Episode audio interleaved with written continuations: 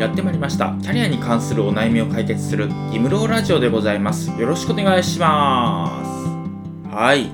ギムローラジオは大手人材会社を辞めてフリーランスとして活動している私ギムローがキャリアに関するお悩みを解決する番組となっております。ということで今回のテーマは転職エージェントを選ぶ前に知ってほしいことというテーマで話していければなと思うんですが皆さんはどれくらい転職ってしたいって思ったことありますかね？私もね、キャリアアドバイザーしてて、で、そこからね、フリーランスになった身なので、もちろんね、転職したいって思ったことはね、もう何回もあるんですよ。もうめちゃくちゃあって、で転職エージェントね、こんな風に使ったらうまくいくかなとか、転職エージェントはこういう目線で見極めるなとか、あと何社ぐらい登録した方がいいかなとか、そういうことをね、いろいろ考えたりしますし、実際転職してる人を何回も見てるので、何人も見てるので、まあ、こういう風に転職してる人はうまくいってるなとか、なんとなくね、イメージは湧くんですよ。なので、そのあたりのね、話を、まあ、私は実際転職はしなかったんですけど、こうしたらうまくいっただろうな、みたいな、そういうイメージはあったりするので、今日はね、そのあたりの話をしていければなと思っています。それではまず1つ目が総合型と特化型で選ぶっていうこの辺りの話をできればなと思います。でまずね総合型特化型っていう、まあ、そこからね疑問が湧く人もいると思うので説明ができればなと思うんですけどまず総合型っていうのがまあ一般的なね有名な転職エージェント、まあ、リクルートとかリューダとかあとマイナビとかまあ、そのあたりがね、総合型って言われるようなものになります。まあ、いわゆるね、その幅広く求人を揃えている。営業もあるし、事務系のものもあるし、エンジニアのものもあるし、まあ、そういうね、いろんな職種、業種問わず、まあ、いろんな求人があるっていうのがね、総合型の強みなんですけど、まあ、求人がね、いろんなタイプがあると何がいいかっていうと、いろんな提案ができるんですよ。例えばね、今の仕事辞めたいです、もう他の職種挑戦したいですとか、他の業界行ってみたいですとか、そういう要望にもね、結構柔軟に対応できるっていう、そこがね、総合型のいいところかなと思っています。なので、これから転職します。初めて転職なので不安です。みたいな、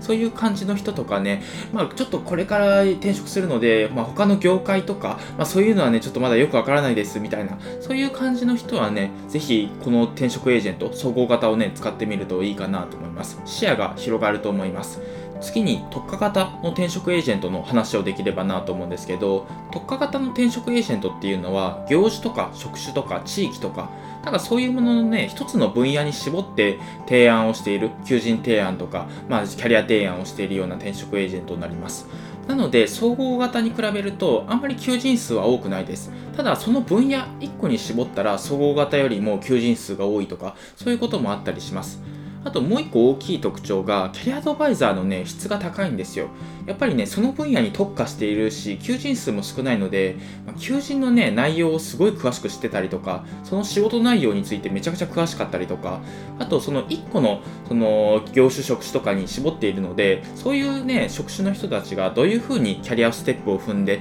転職をしているかとか、なんかそういうこともね、めちゃくちゃ詳しいんですよ。なので、すごい深い部分を見てアドバイスをしてもらえるっていうそのあたりがね特化型のいいところかなと思います。なのでもう1個の分野に絞ってもうエンジニアならエンジニア営業なら営業とかなんかそういう風に1個ねちゃんと貫いてあの転職してキャリアアップしていきたいみたいな人は特化型が向いてるのかなと思っています。なのでこれに関連して転職エージェントは何社ぐらい登録するかっていう話なんですけどその23社くらい登録するのがいいのかなと思っています。でもちろんね総合型と特化型っていうのをね併用して使うのがいいかなと思っています。まあ可能な限りね1社総合型1社、えー、特化型みたいなそういう形で使うのがいいのかなと思うんですけどまあねあと1社ぐらい転職エージェント登録しときたいところがあるなみたいなそういう場合はね3社登録しておくといいかなと思います。その中でその使っていく中でこのキャリアアドバイザーは相性いいなとかこのキャリアアドバイザーはちょっと合わないなとかちょっと苦手だなみたいな。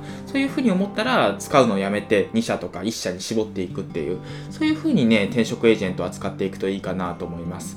あと補足で注意点なんですけど転職エージェントはね2から3社ぐらいっていうのが限界で4社5社とか登録するとね結構大変です。なので注意してください。やっぱり転職エージェントってその登録するとねメールとかたくさん来るんですよ。それに電話とかも結構来たりするので何社も登録するとねめちゃくちゃメール来ますよ。多分40件50件とかもっと来るかもしれないですね。それぐらい来るのでもうメールをね処理するだけで大変みたいな。もう大切なメールとか見落としちゃうみたいな。そういう形になっちゃうのでこれはねあの避けた方がいいです。もちろんね、メールの設定であのメール数とか減らすことはできるんですけど、それでもね、まあ結構多い数になるので、まあ、2、3社ぐらいっていうのがね、限度かなと思います。なので、ぜひね、転職エージェントを使うときはね、まあ、絞っていく。最初はね、2、3社とか、まあ、最初はね、4社とか登録してもいいかもしれないんですけど、最後に使うのは1、2社ぐらいがいいのかなと思っています。やっぱりね、転職エージェントって、そのキャリアアドバイザーの質によって変わるというか、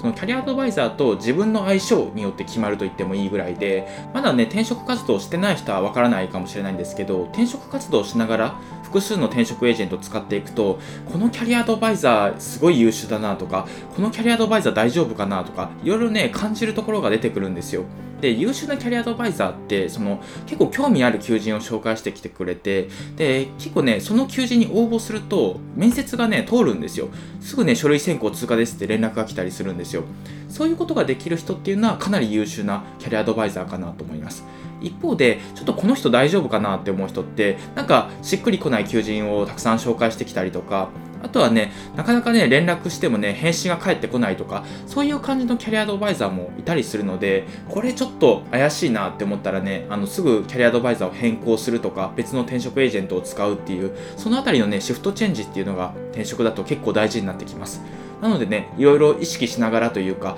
こっちもね、転職エージェントを評価する、まあ、審査するんだぐらいの気持ちでね、転職エージェントは決めていくといいかなと思います。